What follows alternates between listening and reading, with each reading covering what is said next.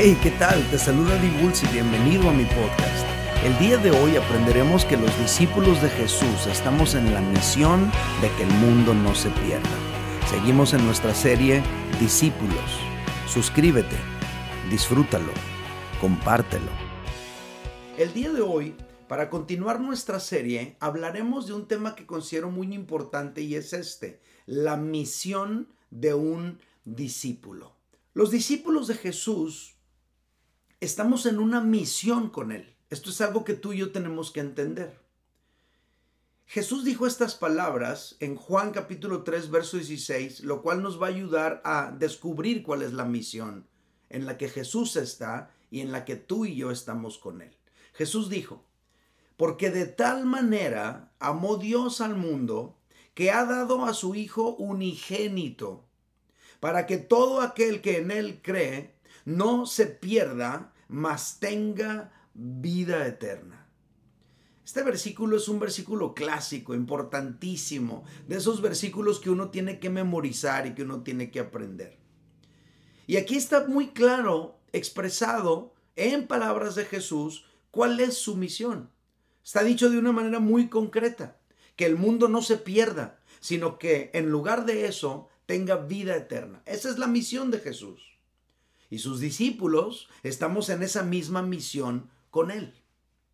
Ahora me gustaría explicar estas dos situaciones que están contenidas aquí en la misión de Jesús. El perderse u obtener vida eterna. Son dos opciones. La palabra griega que se traduce pierda en esa parte de Ah, para que todo aquel que en él cree no se pierda, mas tenga vida eterna, esa palabra griega que se traduce pierda es apolumi y podría traducirse como destruir completamente, perecer, perder, morir, perecedero. Todo eso podría traducirse la palabra griega apolumi, que aquí en este eh, fragmento que leímos dice no se pierda. Lo cual tiene que ver con algo que se echa a perder. Algo que está en un proceso de descomposición. Algo que se está pudriendo, que se está descomponiendo. Cuando tú tienes un producto que ya entró en proceso de descomposición, pues ¿qué es lo que haces? Te deshaces de él. Eso sería perderse. Y esto nos da a entender, según las palabras de Jesús, que el mundo, a causa del pecado, está en un proceso de descomposición. Y este proceso es irreversible, en el cual, si no hay intervención divina, terminará por echarse a perder por completo. El mundo se morirá, se destruirá completamente. Así como estamos viendo ocurrir esta situación en nuestra juventud que se está perdiendo, que se está descomponiendo en las drogas. Así como lo estamos viendo el día de hoy en los matrimonios que se están perdiendo, se están descomponiendo y terminan por fracturarse por completo. Y todo esto se va traduciendo en una sociedad que está en un proceso de descomposición que si no interviene Dios, entonces se echará a perder por completo, se morirá, se destruirá completamente. Tú y yo podemos notarlo en la sociedad de hoy. No es lo mismo hoy que hace algunos años. No es lo mismo hoy que cuando tú eras niño. Ahora Jesús sabe eso.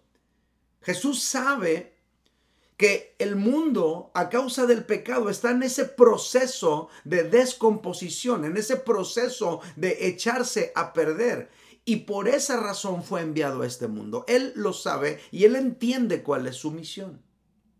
Ahora, cuando tú y yo conocemos la escritura, estas palabras de Jesús cobran una relevancia todavía mayor, porque hay registros bíblicos de momentos en donde ese proceso de descomposición y de corrupción alcanzó niveles tales que lo único que quedaba por hacer era destruirlo. Esto es triste, lamentable, pero esto es real. Por ejemplo, vamos a ver esa ocasión en la que vino sobre la tierra, sobre el mundo, el diluvio universal.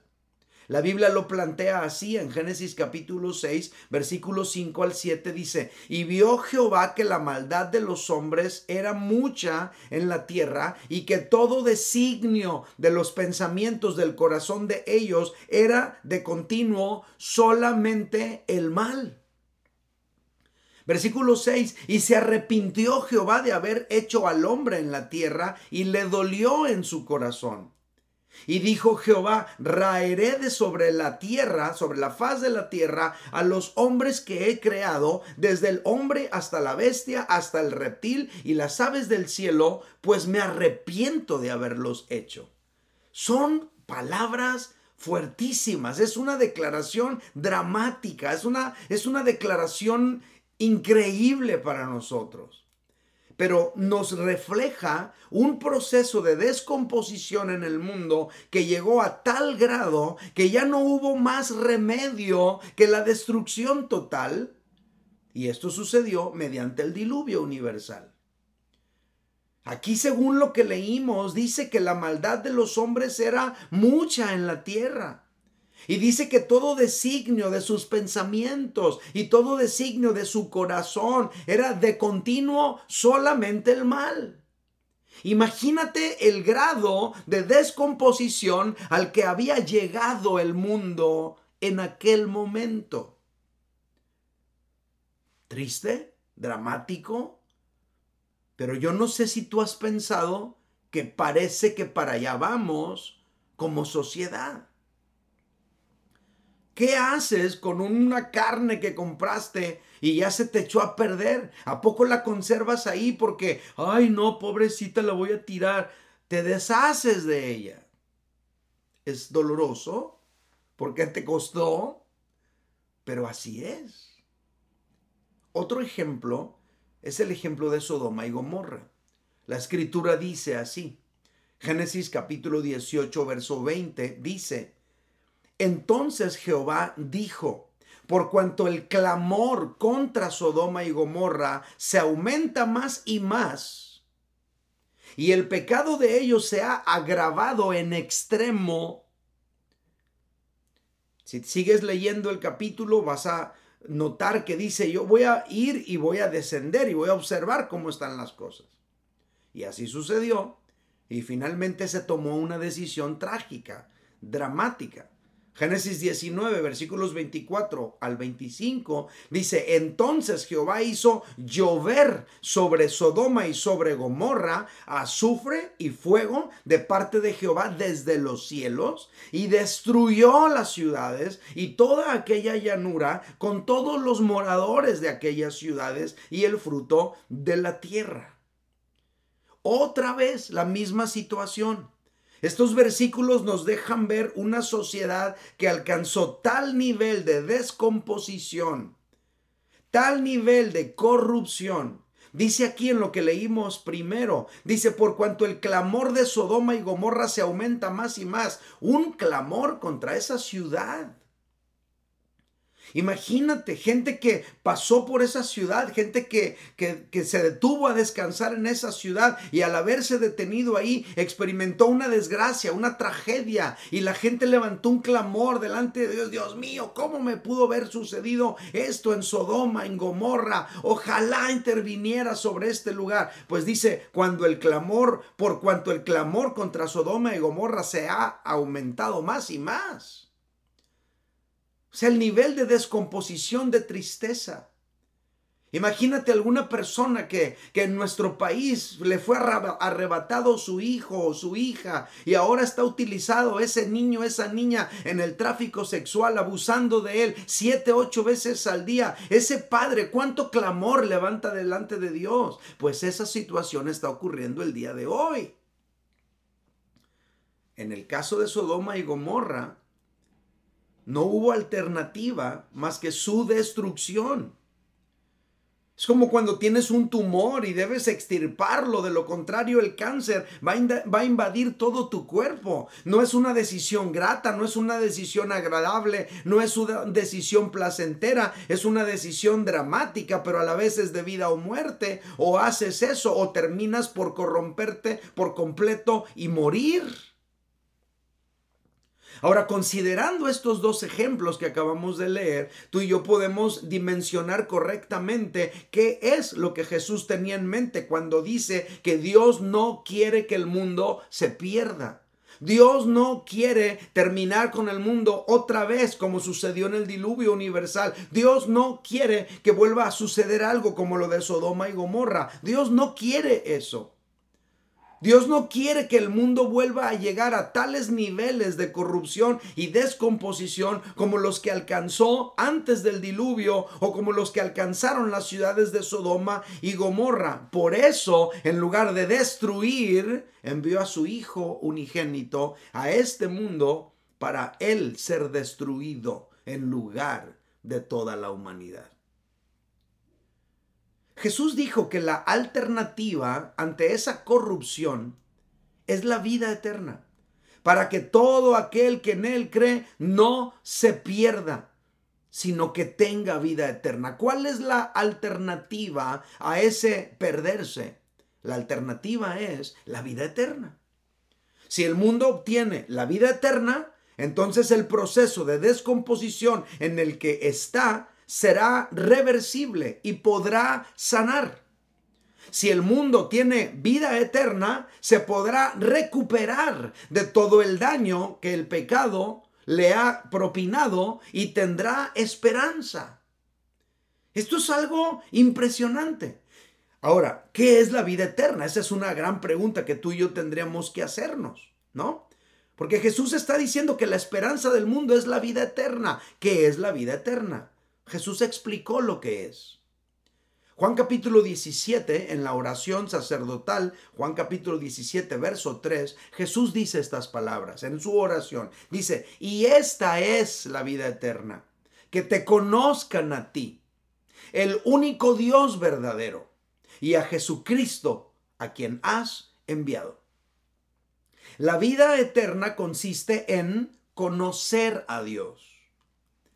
Esto significa que una persona que conoce a Dios tiene la posibilidad de revertir en su vida ese proceso de corrupción y de descomposición en el que se encuentra. Si hay una persona que está destruyéndose a sí misma a causa de su depresión, a causa de su tristeza, a causa de situaciones que ha vivido, de pecados que ha cometido, de decisiones que ha tomado, y que está viviendo en tormento constante por muchas cosas que ha vivido, esa persona cuando conoce a Dios, cuando recibe la vida eterna, tiene esperanza de revertir todo ese proceso de descomposición en el que se encuentra. Así que si tú te sientes que vas empeorando en tu vida, si tú sientes que tus malos hábitos están creciendo, si tú sientes que tu conducta se está volviendo a lo mejor más violenta o quizá más iracunda o que tu matrimonio está empeorando y apunta como para disolverse, desintegrarse, conocer a Dios podría revertir ese proceso de degradación en el que tú has entrado. Además, si un ser humano conoce a Dios, cuando pase de este mundo a la eternidad, seguirá en comunión con Él. Cuando un ser humano conoce a Dios aquí en la tierra, empieza una relación con Dios y pasa a la eternidad y esa relación con Dios continúa. Porque la vida no termina en el momento que mueres. Esa es una mentira, esa es una falsedad de que el día que tú te mueras no vas a llevarte nada, que hay que darle gusto al gusto porque la vida pronto se acaba, que lo que pasó en este mundo nomás un recuerdo queda y que ya muerto vas a llevarte nomás un puño de tierra, es falso. Cuando mueras y partas a la eternidad, vas a llevar contigo todo lo que has vivido en esta tierra todos los recuerdos, toda la culpa, todo el pesar, todas las consecuencias de tu maldad. Pero cuando una persona conoce a Cristo, conoce a Dios, experimenta la vida de Dios aquí en la tierra, puede pasar a la eternidad con ese mismo beneficio de tener a Dios de su lado. Así es. Pero si un ser humano no conoce a Dios, seguirá en su proceso de descomposición el resto de su vida aquí en la tierra y después pasará a la eternidad y permanecerá alejado de Dios por la eternidad. De todo esto aprendemos la siguiente verdad que yo quiero establecer para ustedes de una manera muy contundente. Los discípulos de Jesús estamos en la misión de que el mundo no se pierda. Repítalo conmigo cuando cuente tres. Uno, dos, tres. Los discípulos de Jesús estamos en la misión de que el mundo no se pierda. Ok. Ante esta declaración surge una pregunta que es muy lógica. ¿Cómo podemos los discípulos de Jesús evitar que el mundo no se pierda? Tengo tres respuestas a esta pregunta. La primera es esta. Número uno, tú y yo evitamos que el mundo no se pierda. Número uno, haciendo discípulos. La semana pasada revisamos estas palabras de Jesús que son conocidas como la gran comisión. Vamos a leerlo de nuevo. Mateo 28, versículos 18 al 20 dice, Id y haced discípulos a todas las naciones, bautizándolos en el nombre del Padre y del Hijo y del Espíritu Santo, enseñándoles que guarden todas estas cosas que os he mandado. Y he aquí yo estoy con vosotros todos los días hasta el fin del mundo. Amén. Jesús nos envió a ser discípulos a todas las naciones porque una de las maneras en las que el enemigo hace caer al mundo es mediante el engaño. El enemigo está engañando a las naciones, ha engañado a las personas, ha engañado a las familias por mucho tiempo. En el jardín del Edén empezó todo. El ser humano cayó en pecado porque fue engañado. El discipulado nos da las herramientas para desactivar el engaño del diablo. Una persona que, que, piensa que es mejor terminar con su matrimonio, que es mejor desintegrar su familia, que luchar por ella, está engañado. Pero cuando tú y yo tenemos acceso a la palabra de Dios, podemos desactivar ese engaño. Por otro lado, Jesús dijo en Juan 8:32, y conoceréis la verdad, y la verdad os hará libres. Estos fragmentos o estas palabras nos enseñan que la verdad que se transmite mediante el discipulado trae libertad a las personas que la reciben. En la medida que vamos haciendo discípulos, en esa misma medida vamos transmitiendo la verdad que hace libre a las personas. Esa verdad se transmite en la comunión que tenemos los unos con los otros. Esa verdad se transmite en la observación de la conducta de los creyentes con más madurez espiritual. Esa verdad se transmite cuando compartimos la palabra de Dios como en este momento lo estamos haciendo. Esa verdad que estamos transmitiendo va abriendo los ojos, va dirigiendo a las personas y puede ir dando libertad a todos aquellos que abrazan esta verdad. Las verdades más profundas que yo en lo personal he recibido, las que han transformado mi vida, las he recibido de personas con más experiencia que yo en la vida cristiana, en la palabra, en el ministerio, en el matrimonio, etc. Eso es discipulado. Y el discipulado permite entonces revertir ese proceso de destrucción, de engaño en el que tú y yo nos a veces nos encontramos debido a, al, al pecado, a la ignorancia que vivimos. Yo quiero animarles a cada uno de ustedes a asistir a un grupo en casa a partir de esta semana. Ahí vas a estudiar la palabra de Dios y eso te va a ir transformando y vas a poder revertir en tu vida ese proceso de destrucción en el que quizá ya te encuentras. Estamos en la misión de evitar que el mundo no se pierda. Los discípulos de Jesús estamos en la misión de que el mundo no se pierda. ¿Cómo lo hacemos? Haciendo discípulos. ¿Cómo lo hacemos? Número dos, siendo luz del mundo. En la Biblia podemos aprender que el pecado también se ilustra como obscuridad, como tinieblas. Por ejemplo, Isaías capítulo 9, verso 2 es una profecía de la llegada de Jesús a este mundo. Y dice, el pueblo que andaba en tinieblas vio gran luz. Ese pueblo que estaba dominado por el pecado, por las tinieblas, por la ignorancia de Dios, ese pueblo vio gran luz. A los que moraban en tierra de sombra de muerte, luz resplandeció sobre ellos. Este versículo habla de cómo Jesús con su luz resplandeció en las tinieblas que había en el mundo al cual llegó. Jesús vino y con la palabra que compartió, con el mensaje que transmitió, con la, manera en la que vivió, con la forma en la que enseñó, iluminó en la obscuridad de su tiempo. Pero la cosa no terminó allí con Jesús. Jesús envió a sus discípulos con la misma misión. Cuando tú y yo recibimos la verdad de Dios, en ese momento fuimos iluminados por su palabra. Fuimos iluminados por su bondad. Fuimos iluminados por su misericordia. Cuando tú y yo vivimos la verdad de Dios, nos volvemos personas que iluminamos a otros con nuestra vida. Tú puedes iluminar con tu vida a las personas que te rodean, que están en oscuridad. Por eso Jesús dijo estas palabras. Mateo capítulo 5, versículos 14 al 16 es Jesús hablando y dice, vosotros sois la luz del mundo. Ustedes son la luz del mundo. Y luego dice, una ciudad asentada sobre un monte, sobre una montaña, no se puede esconder, todos la ven desde lejos.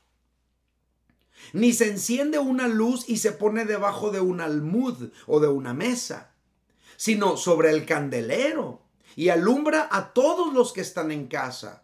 Y luego da el mandamiento, versículo 16, así alumbre vuestra luz delante de los hombres para que vean vuestras buenas obras y glorifiquen a vuestro Padre que está en los cielos.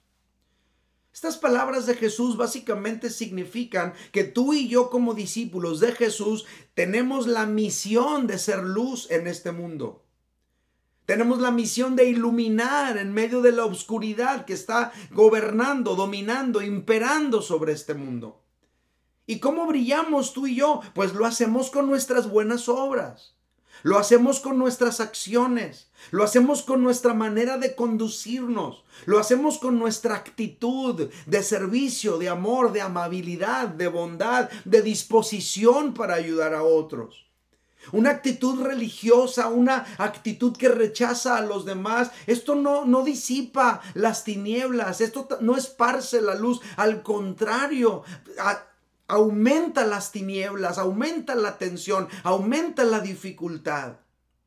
Jesús fue un instrumento de consuelo y con eso iluminó al mundo al consolar, por ejemplo, a la viuda de Naín que había perdido a su hijo. El Señor llegó ahí cuando había oscuridad, tristeza, lamento, resucitó a ese muchacho y la viuda recibió consuelo, recibió luz en su vida. Jesús fue un instrumento de servicio y con esa actitud de servir iluminó al mundo. Y así como Jesús fue un instrumento de proclamación de la verdad e iluminó a su mundo, de la misma manera tú y yo somos llamados a iluminar en este mundo con el mensaje que compartimos, con la actitud que tenemos, con la forma en la que nos desenvolvemos. Cuando estamos dispuestos a ayudar, cuando estamos dispuestos a echar la mano, cuando compartimos un mensaje de esperanza, el mensaje del amor de Dios, iluminamos este mundo de tinieblas.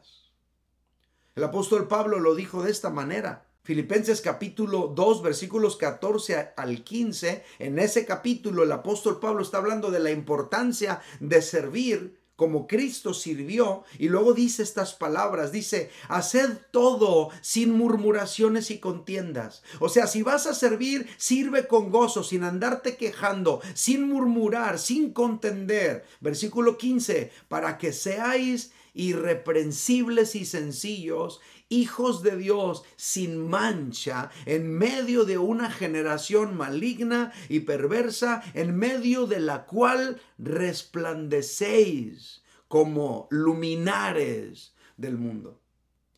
Está diciendo el apóstol Pablo que tú y yo iluminamos al mundo cuando tenemos una actitud de servicio como Jesús la tenía. Esto nos enseña que tú y yo fuimos puestos por Dios en este tiempo.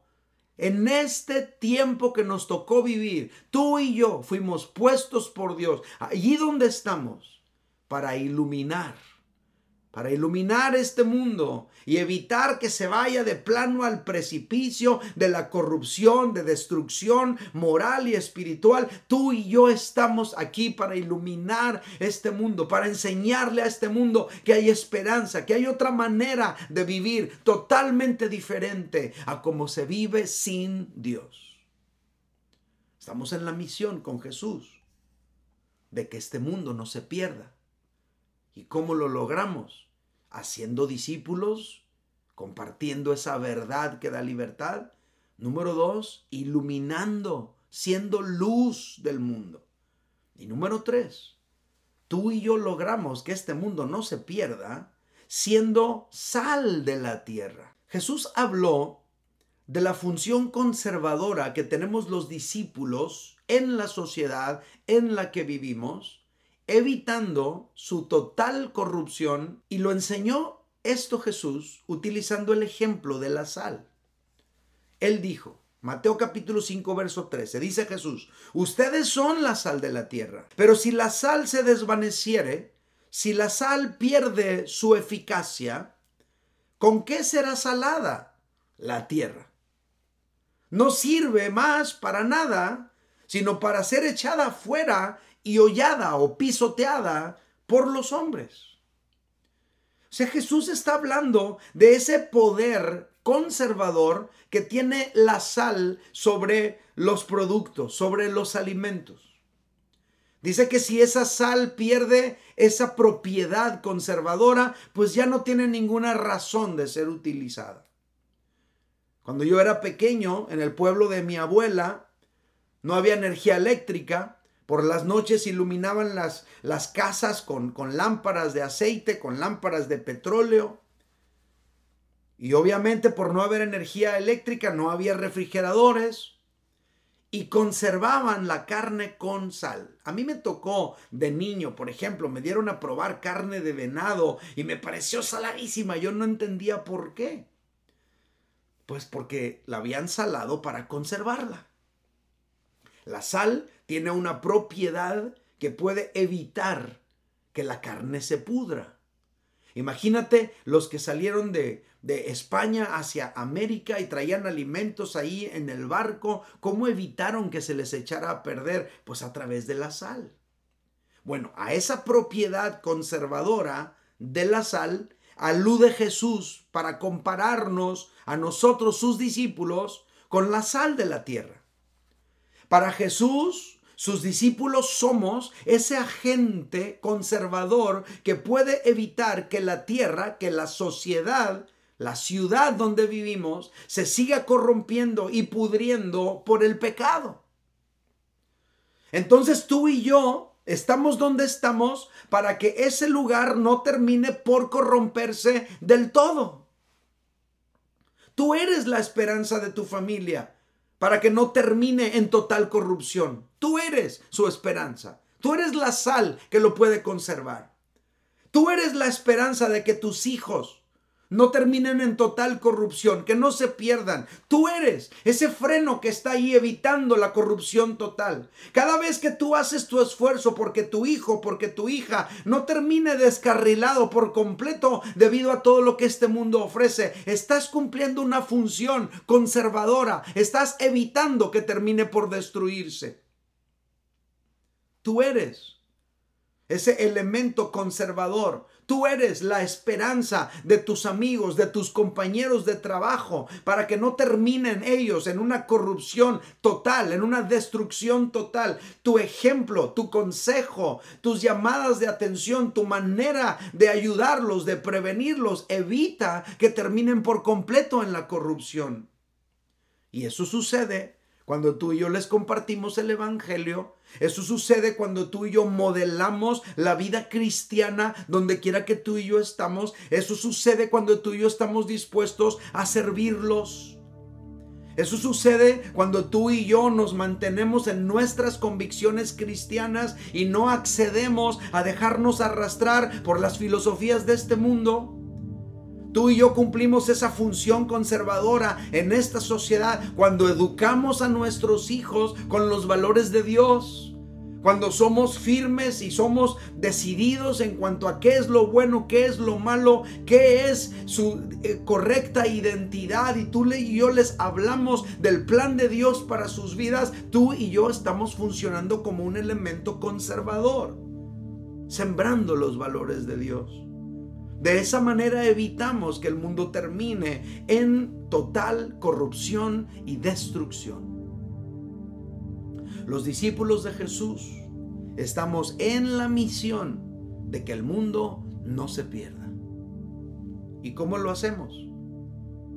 Haciendo discípulos, siendo luz del mundo y siendo sal de la tierra.